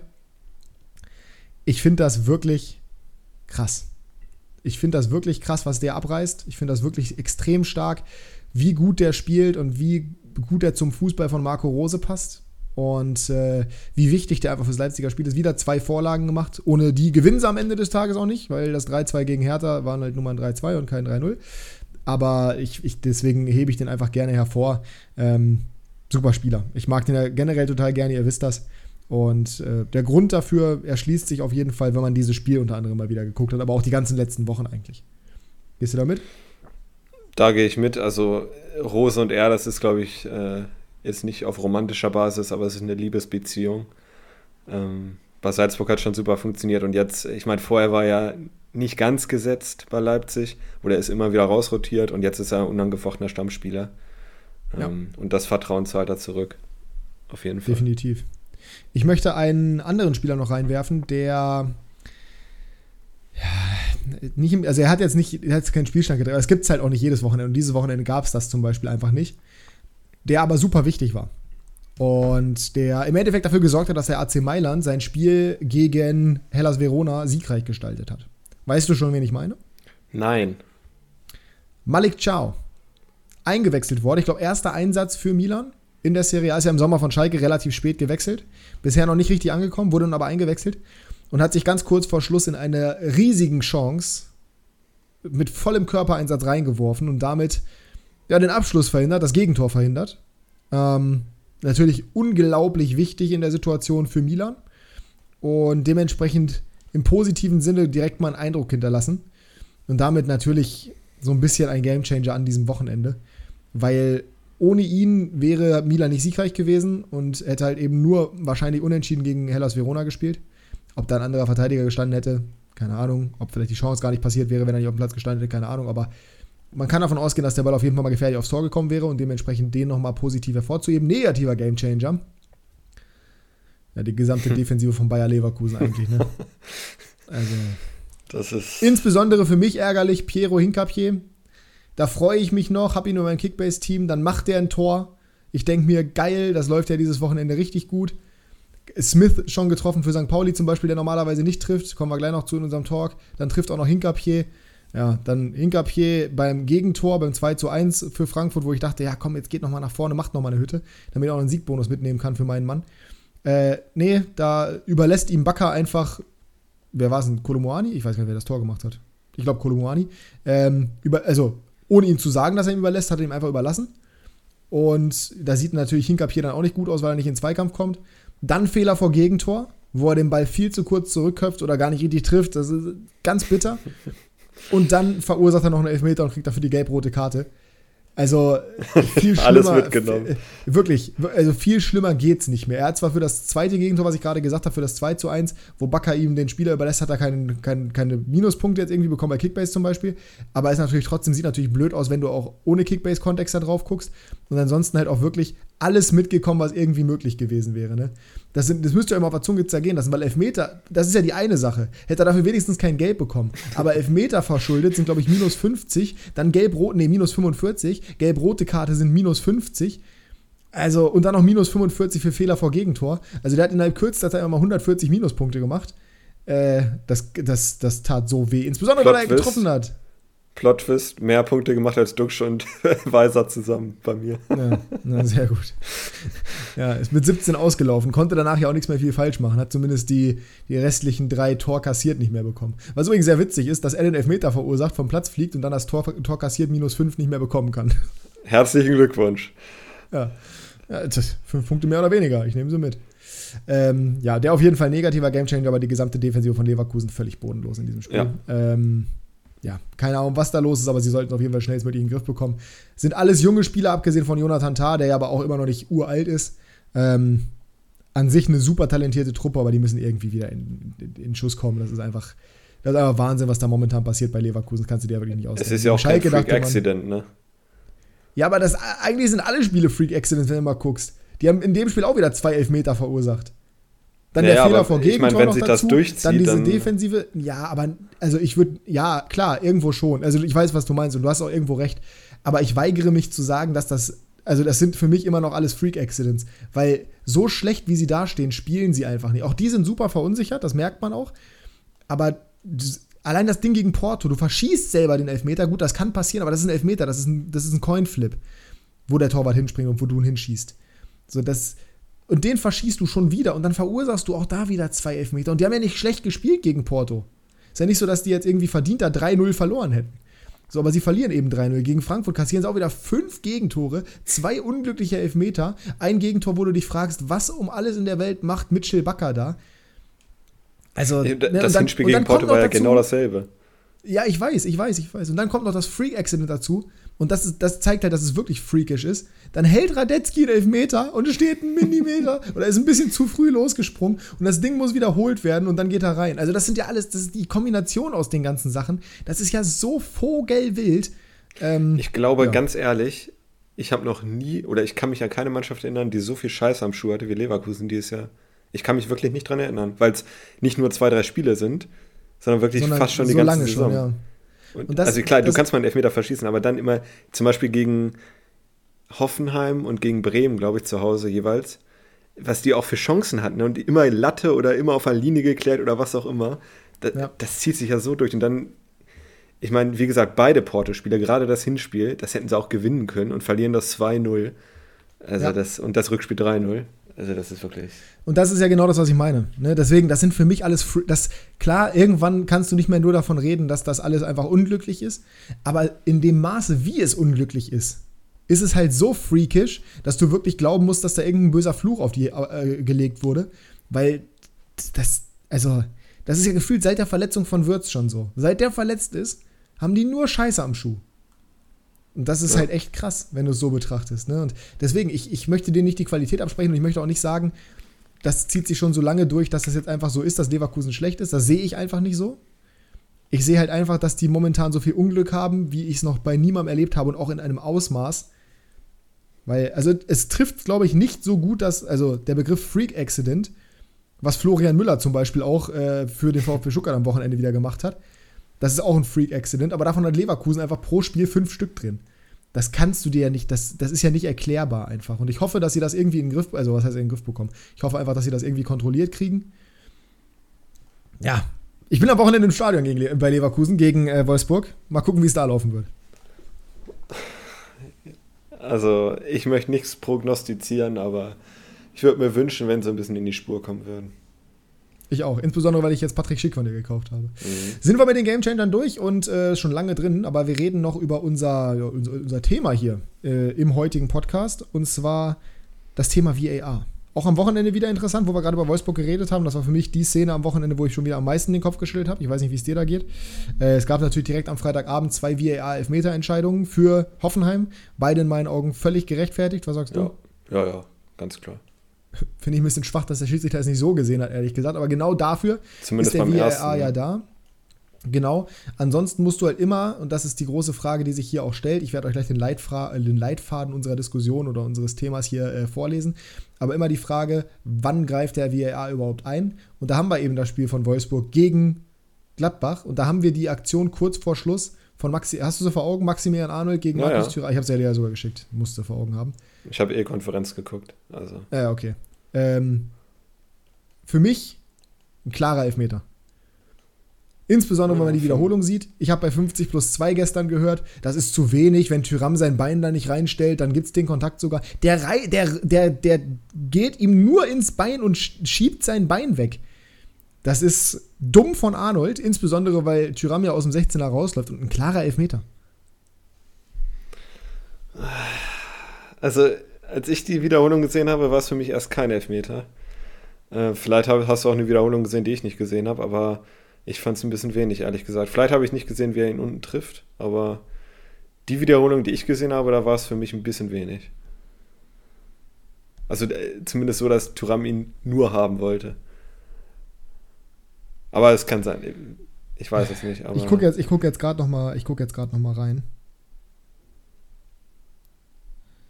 Es kann, es, es, es kann, es kann, ich finde es nicht so schnell. Ja, doch, hier. Es kann sein, nee, ist nicht mehr da. Aber ich, also für mich, auch wenn er den Elfmeter will, So, wenn, wenn, wenn, wenn es Leute gibt, die sagen, dass das Ding gegen Lewandowski da ein Elfmeter ist, dann ist das auch ein Elfmeter. Wenn du das sagst. Lewandowski will auch nichts anderes als ein Elfmeter. Ja, aber da war. Nee, wie, wie, wie, wie, was war da denn mehr? Da war nicht mehr Kontakt. Mehr Kontakt war da nicht. Ja, aber es ist ja auch die Frage, wie er ihn trifft, nicht äh, wie doll er ihn trifft. Ja, er hat ihn aber komplett am Bein getroffen. Er trifft ihn ja nicht an der Hüfte oder sowas mit, also mit seiner eigenen Hüfte. Er trifft ihn ja komplett mit seinem Bein am Bein. Tyram hat dadurch keine Möglichkeit weiterzulaufen. Dafür ist der Kontakt zu doll. Schreibt uns in die Kommentare, ob es ein Elfmeter für euch ist. Also für mich ist es ein, kann Elfmeter Tendenz eher nein. Für Maxi ist es ein Elfmeter. Mich würde es mal interessieren, wie ihr das seht. Und Lewandowski ist für mich ein Kann-Elfmeter, muss aber nicht. Ja, also auf jeden Fall, da sind wir aber ja genau bei der Diskussion. Dann war es keine klare Fehlentscheidung, dann ist es eine, dann ist es eine ja. Kann-Entscheidung. Ne? Und äh, dann ist eben die Frage, muss er da eingreifen, darf er da eingreifen, soll er da eingreifen, wie will man das generell betrachten? So, und ich habe da eine relativ klare Meinung zu, weil ich sehe, dass der VAR in seiner Form, wir haben da ja schon mehrfach drüber gesprochen, nicht ausgereift ist. Dass da auf jeden Fall noch Luft nach oben ist, was, dieses, was diese gesamte Systematik angeht. Und dementsprechend haben wir uns so ein paar Leitfragen jetzt hier für heute mitgenommen, über die wir dann explizit reden werden. So, und zwar ist das zum ersten die Note vom VAR seit Einführung bis jetzt. Zweitens, wann sollte er eingreifen? Aus unserer Perspektive ist dieses Thema klare Fehlentscheidung, also es geht nicht hier regeltechnisch. Wir wollen jetzt nicht regeltechnisch sagen, Leute, so und so ist das, sondern unsere persönliche Perspektive dazu. Drittens, wie sollte es kommuniziert werden? Viertens, was sollte sich ändern am VAR? Muss der VAR geändert werden? Was sollte sich ändern? Und fünftens, braucht man ihn so, wie er jetzt ist, überhaupt? Und genau da steigen wir jetzt ein, und zwar mit der Note erstmal. Fange ich an? Hm. Bis jetzt würde ich ihm eine glatte 4 geben. Mit Tendenz zur 4 minus. also. Begründung? Ja, ich glaube, das geht dann schon in die nächsten Fragen mit ein, aber es ist für mich noch zu willkürlich und in der Kommunikation zu unklar. Ich finde, in der Theorie ist er gar nicht schlecht aufgestellt, aber die Praxisumsetzung ist noch mangelhaft. Ja, äh, zumindest in Deutschland. Wir reden, jetzt, wir reden jetzt vom deutschen IRA. Ne? Wir, reden von, wir reden von Deutschland, wobei auch in den anderen Ligen gibt es durchaus Problematiken, aber ja, sehe ich ja, genauso. ich schon besser auch, als, als in Deutschland. Ja, aber auch da gibt es teilweise Entscheidungen, die Quatsch sind. In La Liga zum Beispiel finde ich ihn deutlich besser, aber auch da gibt es richtige Quatschentscheidungen, so ist es nicht. Ähm, ich finde ihn auch genauso wie du. Ich kann es genauso bewerten. Ich würde ihm auch eine glatte 4 geben. Bei mir geht die Tendenz eher zu 4 plus als zu 4 minus, weil ich den Mehrwert prinzipiell von der Idee des VAR durchaus sehe. Äh, eine 4 minus würde für mich heißen, dass, das, dass es keinen Mehrwert hätte oder eine 5 würde heißen, dass es keinen Mehrwert hätte. Eine 3 würde eher in die Richtung gehen, dass es einen Mehrwert hat. Ähm, das sehe ich schon so, definitiv. Aber nichtsdestotrotz muss man ganz klar sagen, ähm, aktueller Status quo ist nicht das, was man sich vorgestellt oder gewünscht hat, in der Art und Weise, wie er den Fußball wirklich besser macht. Jo. D'accord. D'accord, sehr gut. Dann, ähm, ja, nächstes Thema, beziehungsweise nächste Frage die ich gerade schon gestellt habe und jetzt wieder, ich, ich suche sie gerade wieder. ah ja. Ähm, wann sollte der VR angreifen, deiner Meinung nach? Bei meiner Meinung nach ist dieses Thema klare Fehlentscheidung genauso wie zum Beispiel bei Kickbase das Thema Großchance vergeben. Ab wann ist es eine Großchance? Ab wann ist es eine klare Fehlentscheidung? Es ist halt super subjektiv ja. und keine. Es ist keine. Es ist keine klare Linie, meine ich. Du kriegst diese Willkürlichkeit, die ohne Zweifel da ist und das ist für mich auch nicht mal ein großer äh, Vorwurf an die Schiedsrichter. Es ist eher ein Vorwurf ans Regelwerk. Ähm, du kriegst diese Willkürlichkeit nicht raus, wenn du nicht ganz klare Grenzen setzt. Das heißt, entweder ist jedes Handspiel ein Elfmeter oder äh, du kannst es eigentlich nur so sagen, weil sonst heißt es immer, okay, aber der Schiri hat das in dem Spiel nicht gegeben. Du kriegst es sonst nicht raus. Und wenn wir jetzt zurück auf die. Es würde, mir, es würde mir ja schon reichen, um genau bei dem Thema zu bleiben. Beim Handspiel zum Beispiel würde es mir ja schon reichen, nicht mal, wenn sie irgendwie eine Richtlinie haben, äh, jedes Handspiel ist Elfmeter, sondern jedes Handspiel muss sich der äh, VAR oder der, der Schiedsrichter am Monitor angucken, wenn das nicht gegeben hat. Das würde mir ja schon reichen, wenn da ja, jedes Mal eingegriffen Lösung, werden ja. würde.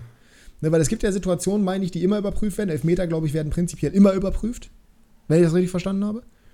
Mhm. So, und so sollte es beim Handspiel zum Beispiel auch sein. Handspiel prinzipiell muss überprüft werden. Ja, und wenn wir jetzt auf die Frage zurückkommen, wann soll er eingreifen, ist für mich, also bei Elfmeter oder, ne, bei, äh, bevor ein Tor geschossen wird, Abseits oder Foulspiel äh, vor Toren oder halt Elfmeter-Szenen. Und mehr würde ich gar nicht nehmen. Also, weil zum Beispiel am Wochenende hattest du ja die Frage gestellt, darf er eingreifen, wenn das eigentlich keine Ecke war oder sowas, ne, vor dem Tor. Mhm. Ähm, da würde ich sagen, eher nein, obwohl ich auch die Leute verstehen kann, die sagen, ja, sollten sie, weil daraus ein Tor auch resultiert.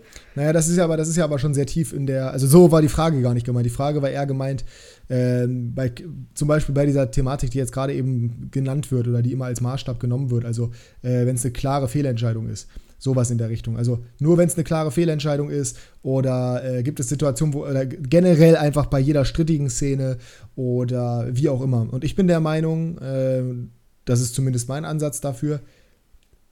Klare Fehler, du wirst, also es gibt da keinen richtigen Weg, glaube ich. Ich glaube, das macht den VAR so schwierig und das macht die Umsetzung so schwierig. Fußball ist zu dynamisch dafür, dass du da wirklich einen, einen vernünftigen Weg finden kannst. Im Football zum Beispiel wird ja jede Entscheidung überprüft, jedes Play wird überprüft. Mhm. Aber das ist halt auch viel langsamer. Football ist halt nicht vergleichbar mit Fußball.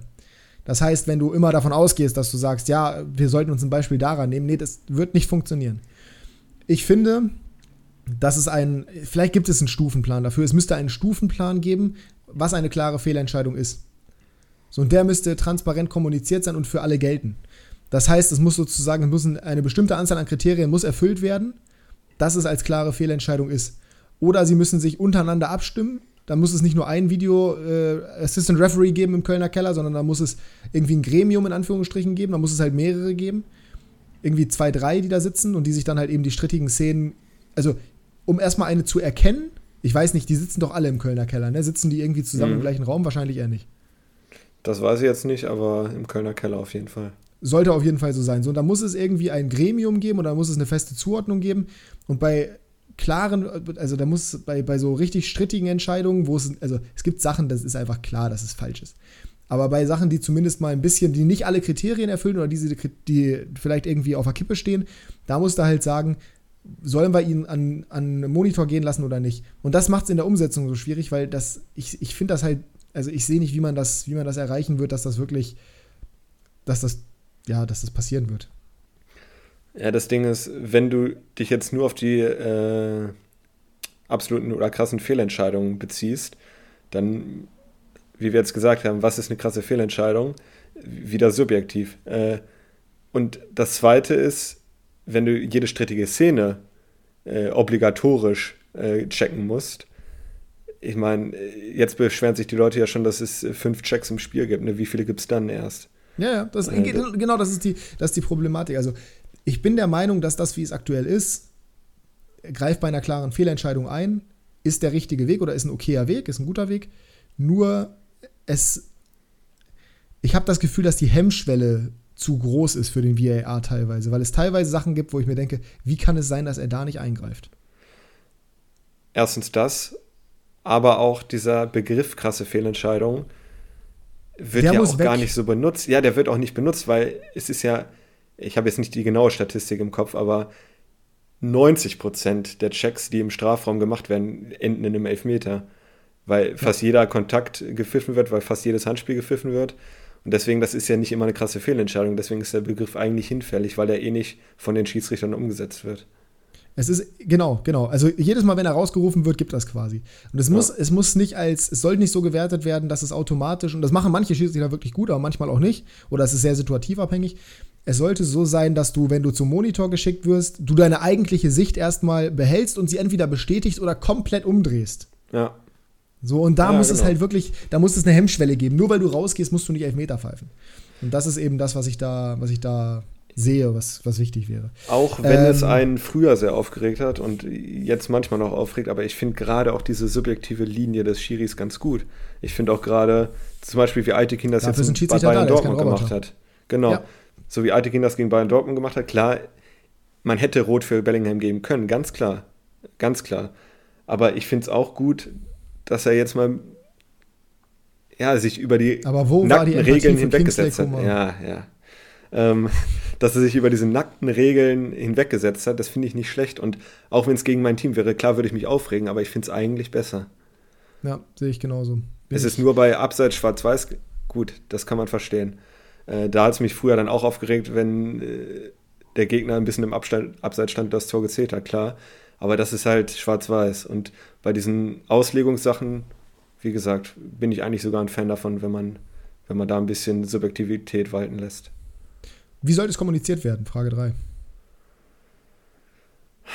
Ja, das ist jetzt die Grundsatzdebatte. Sollte diese Kommunikation offengelegt werden zwischen dem Schiri und dem Keller oder nicht? Es gab so ein paar Einzelbeispiele, wo es gut gewesen wäre, aber insgesamt muss es nicht sein, meiner Meinung nach. Also ich würde mich nicht dagegen sträuben, aber es ist jetzt nichts, wo ich sage, das muss unbedingt passieren. Okay. Ähm, sehe ich tatsächlich anders. In meinen Augen wäre es der sinnvollste Weg, wenn du die gesamte Kommunikation offenlegen würdest. Wenn du wirklich es hörbar machst, damit auch, die, auch da wieder die Hemmschwelle höher ist, eine Quatschentscheidung zu fällen, in Anführungsstrichen, oder dass man halt mehr, mehr weiß, was da kommuniziert wird. Allerdings nicht fürs Stadion, wie es in der NFL zum Beispiel ist, sondern nur für den Fernsehzuschauer. Der Fernsehzuschauer soll das hören können. Alles andere wäre, glaube ich, ein bisschen überdimensioniert, weil du kriegst das Stadion nicht so leise für den Moment. Ähm, das auf jeden Fall. Und es sollte aber trotzdem, es sollte die Szene im Stadion gezeigt werden, finde ich. Auf dem Bildschirm, mhm. auf den Leinwänden. Und die Erklärung oder die Entscheidung sollte vom Schiedsrichter, sie sollte weitergegeben werden, in welcher Form auch immer. Ob du das über Mikrofon machst oder ob du das halt eben nur über den, über den Bildschirm machst, ähm, sie, sie, sollte besser, es sollte einfach die Entscheidungsfindung sollte in meinen Augen besser kommuniziert werden. Weil wie es aktuell ist, ist es einfach Quatsch. Weil niemand weiß irgendwas und die können da theoretisch, die können sich auch über das Wetter unterhalten und am Ende gibst du halt Elfmeter dafür. Ähm, das finde ich, ich finde es in der aktuellen Variante finde ich es zu, zu wenig Kommunikation einfach. Es gibt ja auch einen Mittelweg, ähm, wenn man nicht die Bei Kommunikation... Abseits musst du das nicht anzeigen zum Beispiel. Nee, nee, Aber ich meine ähm, nicht die Kommunikation zwischen dem Keller und dem Schiri wird veröffentlicht, sondern die Entscheidung wird dann öffentlich verkündigt, so wie in der NFL zum Beispiel auch. Genau, das, das fände ich okay, aber die Kommunikation, finde ich, kann auch offengelegt werden. Also die Kommunikation, das kannst du, wenn der da spricht mit denen, das kannst du auch, das kannst du in die Fernsehbilder einspeisen. Ich meine, wir haben Kameras für wir haben Kameras in den Kölner Keller rein. Die Kameras in den Kölner Keller rein interessieren mich ehrlich gesagt einen feuchten Furz. Mir völlig egal, ob die da sitzen. Mich interessiert, was da geredet wird. Mich interessiert, wie die Entscheidung zustande kommt. Mich interessiert, was der Schiedsrichter mit dem bespricht. Weil theoretisch, und so sehe ich das, der VAR hat nicht die Kompetenz, den Schiri zu beraten. Der VAR darf nur eingreifen und darf ihm sagen, ach, von mir aus darf er ihm am Anfang sagen, achte darauf. So, und dann ist es mhm. die subjektive Entscheidung des Schiedsrichters. Und nicht, ja, ähm, meinst du das da und ah, meinst du, das reicht und blablabla und hast du nicht gesehen. Sowas darf nicht sein. Und ich kann mir gut vorstellen, dass sowas teilweise passiert, dass sie sich wirklich austauschen. Ja, das glaube ich und auch. lange, ja. Und auch lange austauschen. Und das ist nicht der Sinn für mich von dem VAR. Du sollst nicht, das ist zu willkürlich. Da fände ich es deutlich sinnvoller, wenn das wirklich offengelegt würde und du halt wirklich nur am Anfang die Info hast, hier, check, das ist das, worauf du achten solltest. Von mir aus, wenn es eine ganz krasse Sache ist, kann der Schiri nachfragen, aber das würde dann ja bei so einer, bei einer offenen Kommunikation würde es ja dann, ne, würde man es ja hören. Aber sonst nicht, dass das eine Beraterfunktion plötzlich ist, sondern dass wirklich immer noch der subjektive Eindruck des Schiedsrichters auf dem Platz zählt oder halt an den Bildern. Und auch da ist es ja subjektiv, wenn du nicht in deinen, in deinen Worten beeinflusst wirst. Mhm. Ja, um das jetzt mal festzuhalten, also äh, du meinst, der, der gesamte Kommunikationsweg sollte veröffentlicht werden. Äh, und ich sage, das kann so passieren. Und sie sollte angepasst werden. Das auch noch. Ja, angepasst werden auf jeden Fall. Für mich wird es auch ausreichen, wenn die Entscheidungsfindung dann veröffentlicht wird. Aber die Bilder zum Beispiel im Stadion finde ich eine gute Idee. Die sollten schon gezeigt werden. Ich glaube, so kann man es festhalten. Äh, ja.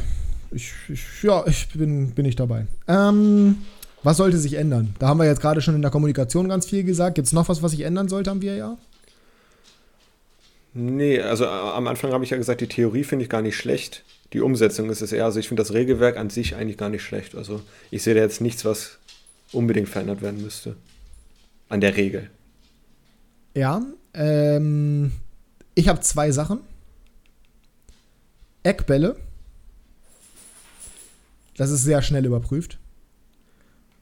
Vor Toren. Ne? Und.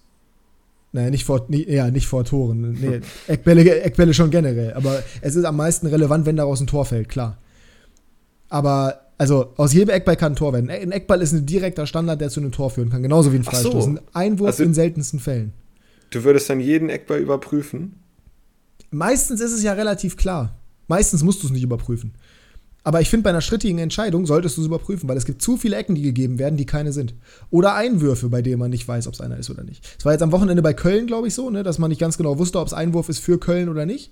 So, da hat sich dann aufgeklärt, es war Einwurf und es hätte anscheinend auch nicht abgepfiffen werden dürfen sonst, weil das halt eben nichts ist, was der VAR checken darf. Finde ich aber Schwachsinn.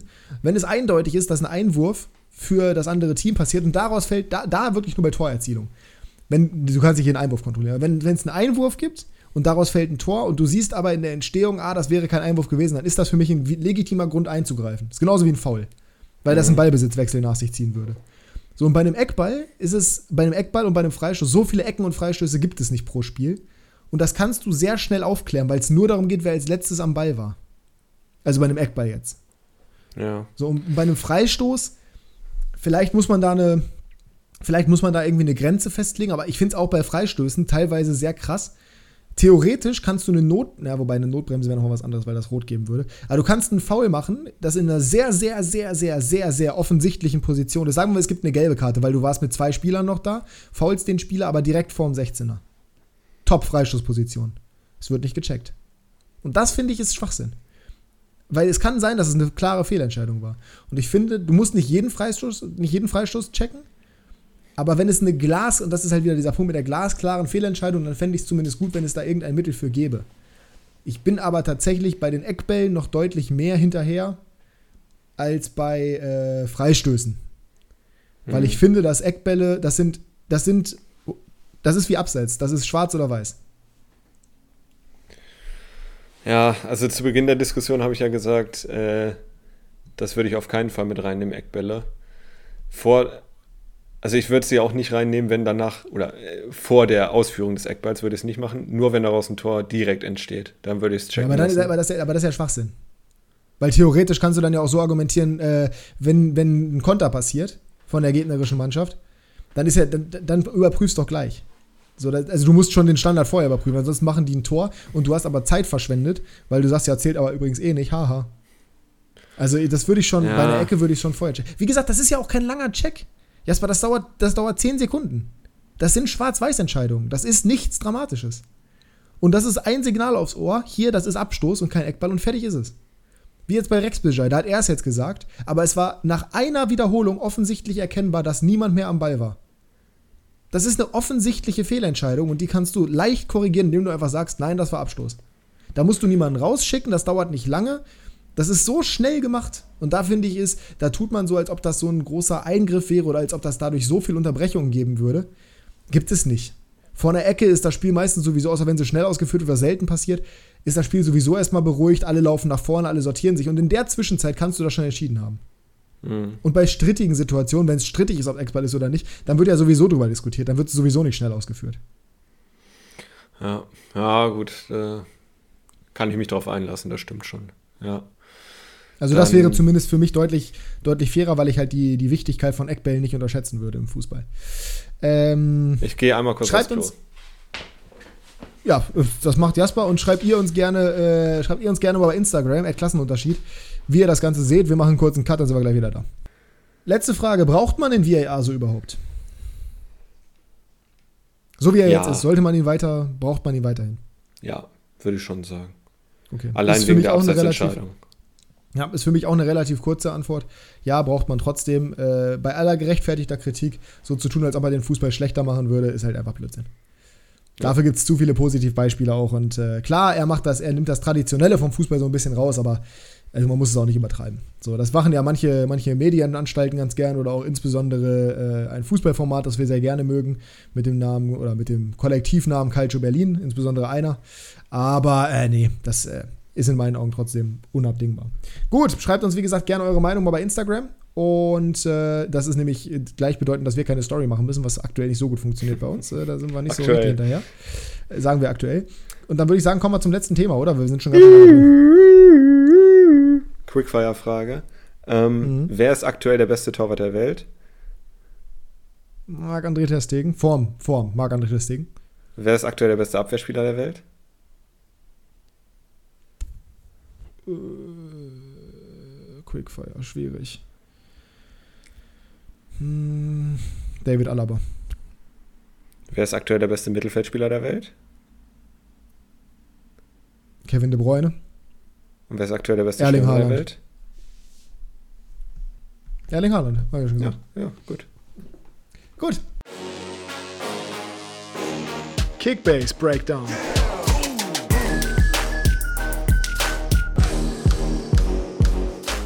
Letzte Rubrik, let's go. Kickbase. Wie lief's am Wochenende?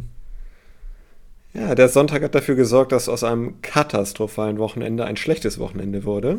Von daher bin ich zufrieden. ähm, also bis Samstagabend, also das war das historisch schlechteste Kickbase-Wochenende. Ich weiß, ich habe das vor zwei drei Wochen schon mal gesagt, aber verteilt auf alle Ligen war es das schlechteste diesmal. Weil, also es, es lief überhaupt nichts zusammen.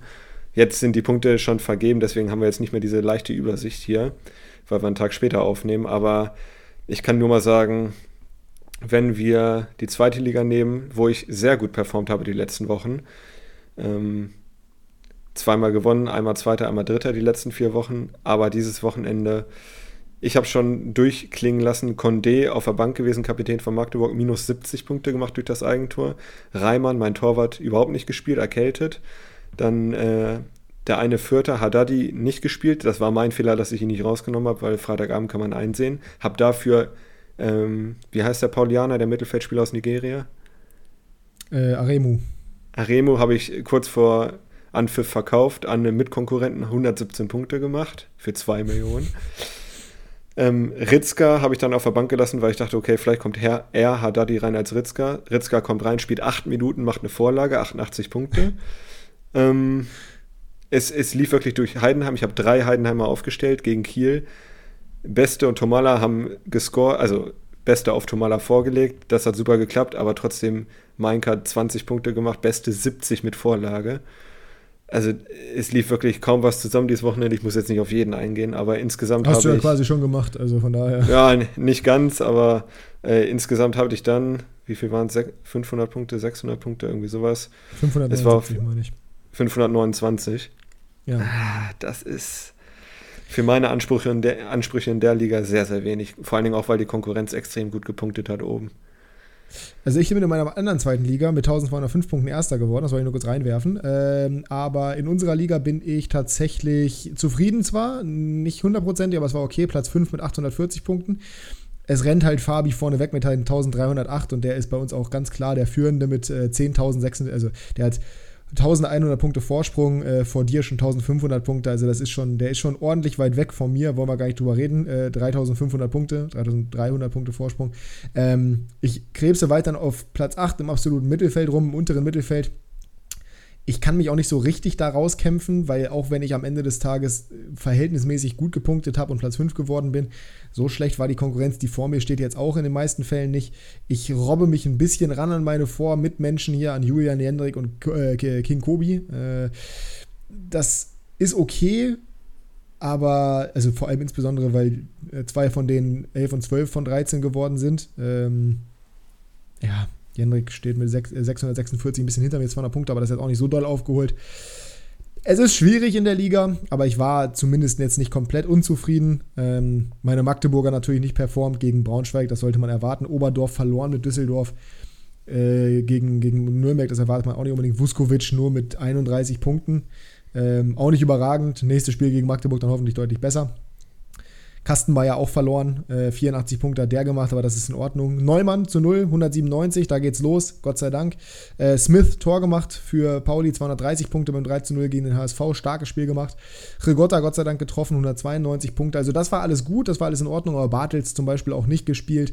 Äh, Krempitski im Mittelfeld nur eingewechselt worden. Dann Wegkesser hatte ich. Wen hatte ich in der Verteidigung noch? Ich hatte noch irgendeinen Verteidiger. Weiß ich gerade nicht, wen ich da hatte. Irgendeinen hatte ich auf jeden Fall, aber der hat es jetzt auch nicht so äh, krass gemacht, dass man irgendwie hervorhebt. Ach so, nee, ich hatte nicht, nichts krasses mehr. Ich hatte Araim B, der nicht gespielt hat, den ich mir für 3,8 geholt habe ja. und der äh, auf der Bank versauert ist, weil wir eben nicht Dreierkette gespielt haben. Ja, also es war, es war den Umständen entsprechend in Ordnung, insbesondere wenn man sieht, dass halt eben äh, ja, bei mir Krempinski nicht gespielt hat, vorne Bartels gar nicht gespielt hat, Vuskovic so schlecht gepunktet hat, Araim B nicht gespielt. Also ich habe mit acht Spielern diese 840 Punkte geholt. Das ist sehr, sehr in Ordnung. Aber es geht immer noch besser. Ähm, in der Bundesliga da war es bei mir leider Gottes eine sehr knappe Entscheidung. Spieltagszweiter. Herzlichen Glückwunsch an der Stelle an äh, Christian, der Erster geworden ist. 1147 mit 1119 knapp dahinter. Jannis, der in der Liga tatsächlich führend ist, ähm, mit 1000 Punkten Vorsprung. Hat auch hier, ja, es, er, hat, er hat nicht viel verloren von seinem Vorsprung, denn der ist knapp hinter mir gelandet mit 1096. Dann Momo mit 1050 und alles unter 1000 lese ich hier nicht vor. Auch nicht Jasper auf Platz 8 mit 652. Oh, habe ich doch vorgelesen, so ein Mist aber mhm. auch. Ähm, ja, ärgerlich, dass ich den Spieltagssieg im letzten Spiel, glaube ich, noch verloren habe. Aber wenn man bedenkt, dass bei mir Kramaric, den ich jetzt auch verkauft habe, weil der als nächstes gegen Bayern spielt, nicht gespielt hat, dann ist das okay. Dabur hat ein Tor geschossen, Tyram hat natürlich doppelt gescored, Barrero Martins stark gegen Werder, Vargas okay gegen Köln, auch wenn er zur Halbzeit ausgewechselt wurde, Soboschlei zwei Vorlagen, Bellingham, wollen wir nicht drüber reden, genauso wenig wie bei Kobel, aber Simakan war okay, Davies zu null. Es war alles im im Rahmen, sage ich jetzt einfach mal. Habe ich in der Liga Hinkapier eigentlich gehabt? Ich weiß es nicht mehr genau. Nee. Nee, in der Liga war es nicht. Wen hatte ich denn hier in der Liga in der Verteidigung stehen eigentlich? Na, wahrscheinlich war es Pekarik, der nicht gespielt hat. Stimmt. Also es war okay. Es hätte, ich Und hätte den Spieltag Rogel. mit Kramaric. Rogel, nee, habe ich gekauft nach dem Spieltag. So. Ähm, ich hätte definitiv den Spieltag gewonnen, wenn Kramaric gespielt hätte. Hat er aber nicht. Von daher, ähm, ja, ich bin trotzdem zufrieden, deutlich zufriedener als du. Deswegen erzähl du doch mal, wie hast du den Spieltag gesehen? Was, was, was, was lag bei dir im Argen, dass du nur knapp 500 Punkte gemacht hast? Ja, 620. Nein, also ich bin mit der Punkteausbeute nach dem Samstagabend extrem zufrieden, weil am Sonntag noch Jordan eine Vorlage gemacht hat, Knoche zu Null gewonnen als Verteidiger, Upamecano zu Null gewonnen als Verteidiger und Hector äh, gewonnen hat es war klar, dass Schade und Petersen, die musste ich aufstellen, weil ich keine anderen hatte. Die haben beide Minus gemacht, das habe ich schon mit eingerechnet. Aber schade. Schade, ja. Aber Union hat mir so ein bisschen das Wochenende gerettet äh, und Upa. Das war also bis Samstagabend, habe ich ja schon gesagt, in jeder Liga absoluter Mist. Also äh, lief wirklich gar nichts, ja. Ähm, Hofmann 75 Punkte, ja, ist okay, aber hat mich jetzt auch nicht vollends überzeugt. Und ja, nee, es, es war einfach ein scheiß Wochenende insgesamt. Äh, und äh, ich hoffe, dass das nächste besser wird. Es kann eigentlich nur besser werden. Ich war sowieso schon traurig, weil Bremen und Barca verloren haben, aber das war, es war nix fußballerisch das Wochenende. Barca hat verloren gegen wen? Ja, gegen so einen komischen Verein. Tabellenführer. Die nur hinten drin stehen. Verein, ne? Ja, genau. Die einfach den, die, die einfach den äh, FC Trashelona komplett vorgeführt haben und Xavi ja. nochmal kurz erinnert haben, wer der eigentlich gute Trainer ist in der Liga. Verdienter Sieg äh, im Klassiko.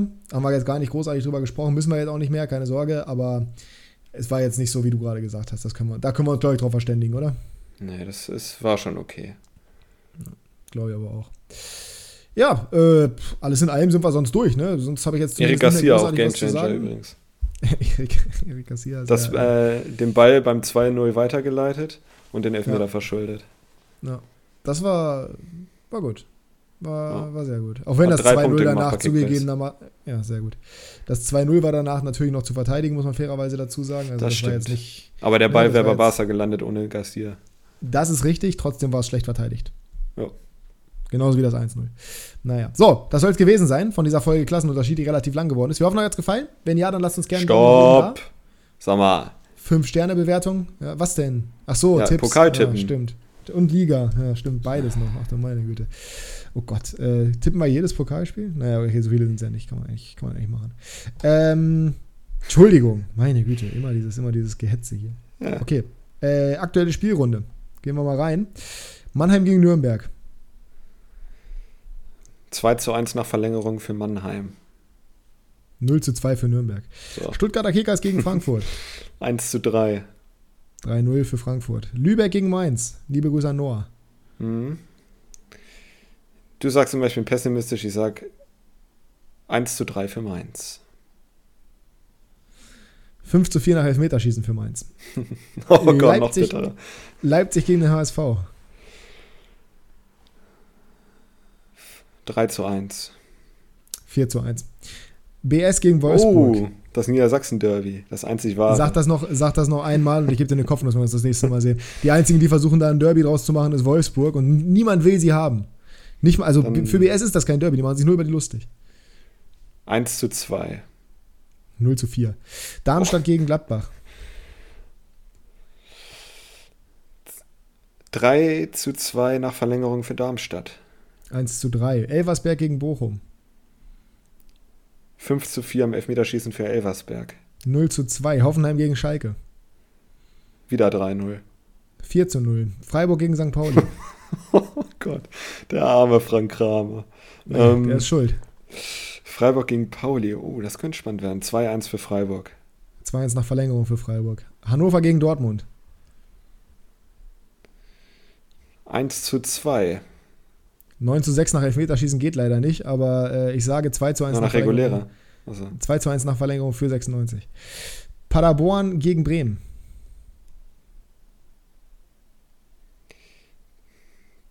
2 zu 3. 2 zu 3 nach Verlängerung für Werder. Sandhausen gegen Karlsruhe. Boah, das ist so ein Spiel, ne? Ähm, Richtig attraktiv. 0 zu 1. 5 zu 4 im Elfmeterschießen für Sandhausen. Stuttgart Ah, ja. gegen Bielefeld. 3-1. 2-0. Äh, Union gegen Heidenheim. Oh, treffen ja die nee, Pendants warte mal, die haben. Florian, die haben Florian Müller. 3 zu 2 für Stuttgart. Äh, genau, Union gegen Heidenheim, die Pendants. Pen- Pendants. Ähm, 1 zu 0 für Union. 3 zu 1 für Union. Augsburg gegen Bayern. 1 zu 4. 0 zu 6. Regensburg gegen Düsseldorf. Ähm, 2 zu 3 nach Verlängerung. 1 zu 2. Oh, dann kommen wir zur Bundesliga. Ich habe meine Tipps nicht gemerkt, aber ich kann es ja nachhören. Das wird spannend zu sehen, was ich da alles richtig habe und was nicht. Äh, ich glaube nicht so viel richtig tatsächlich, insbesondere die nach Verlängerung und Elfmeterschießen. Den Spieltag eröffnen Mainz und Köln am äh, Freitag, dem 21. Oktober um 20.30 Uhr. Ja, auf jeden Da Fall. sage ich 1 Gott zu sei Dank 1. spielen wir Kickbase, weswegen man es trotzdem gucken kann. Und ich habe dich ja eingeladen, du kannst also gerne vorbeikommen. Vergiss das nicht. 1 zu 1. Ich sage 2 zu 2, damit wir was Gutes zum Gucken haben. Freiburg gegen Werder. 2 zu 1. Ja, gehe ich mit. Leverkusen gegen Wolfsburg. Oh. 1 1. 4 zu 3. Ich will Spektakel. Dortmund gegen Stuttgart. 3 zu 1. 3 zu 0. Augsburg gegen Leipzig. 1 zu 2. 0 zu 3. Hoffenheim gegen Bayern. 1 zu 2. 1 zu 3. Gladbach gegen Frankfurt. Topspiel. Ich, ich switche bei Hoffenheim Bayern auf 0 zu 2. Gladbach gegen Frankfurt, genau, Topspiel. 3 zu 2. 3 zu 1. Bochum gegen Union. 0 zu 0. 0 zu 2. Hertha gegen Schalke. 2 zu 1. Ich habe mal gehört, dass die, Woche, äh, die Sonntagsspiele in äh, Berlin immer unentschieden ausgehen. Punkt für Schalke, 2 zu 2. We shall see. Ja, und Frank Kramer bleibt im Amt, weil Entwicklung zu sehen. Ja, Punkt geholt. Ist mal was Neues. Ja. Punkt. Und Punkt auch in diesem Podcast. So, jetzt aber. Wir hoffen, euch hat gefallen. Wenn ja, lasst uns gerne eine positive Bewertung da. Fünf Sterne auf Spotify sind am besten für uns. Wir freuen uns. Alles andere wird gelöscht. Können wir nicht, aber machen wir. Äh, wir hören uns nächste Woche wieder. Danke fürs dabei sein, Jasper. Du hast die letzten Worte. Wie viele Tore fallen bei Paderborn gegen Bremen? Über 5 oder unter 5? Schreibt's Du uns. machst die Story. Du machst die Story. Bis nächste Woche. Tschüss.